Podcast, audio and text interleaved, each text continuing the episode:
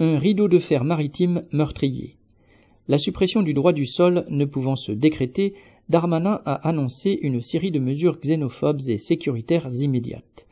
Un entre guillemets, rideau de fer maritime contre l'immigration illégale et une nouvelle opération de démantèlement de bidonvilles, nouvelle chasse aux plus pauvres. Le bras de mer qui sépare l'île comorienne d'Anjouan de celle de Mayotte est déjà devenu un cimetière marin depuis que la France a imposé une frontière en 1995.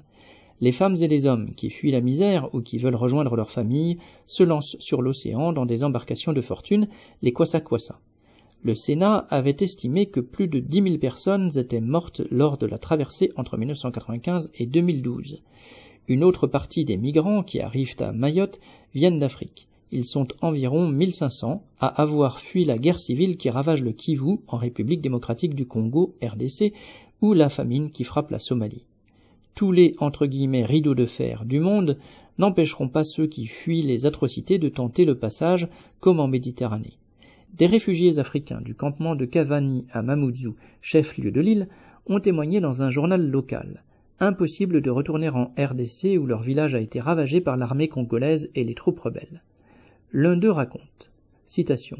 Je n'avais pas le choix, pour vivre, il fallait fuir. Fin de citation. Une femme a perdu son mari et quatre de ses sept enfants dans la traversée. Aujourd'hui, elle vit sous une tente, sans eau potable ni sanitaire, et ses trois enfants qui ont survécu à la traversée sont maintenant malades.